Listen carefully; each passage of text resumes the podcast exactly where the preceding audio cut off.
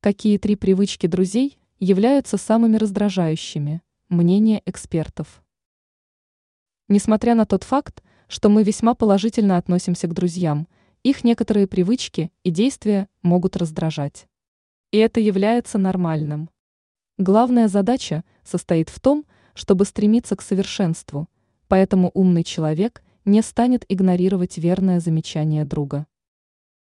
Какие три привычки являются наиболее раздражающими. Хвостовство. Существует тонкая грань между хорошими новостями и откровенным хвостовством, которую чувствуют только люди с врожденным чувством такта. Поэтому не всегда стоит заставлять радоваться друга вашим новым покупкам и достижениям, если у него темная полоса в жизни, отмечают эксперты. Желание быть лучше всех. Порой среди друзей есть негласные соревнования, поскольку часто дружба носит элемент соперничества.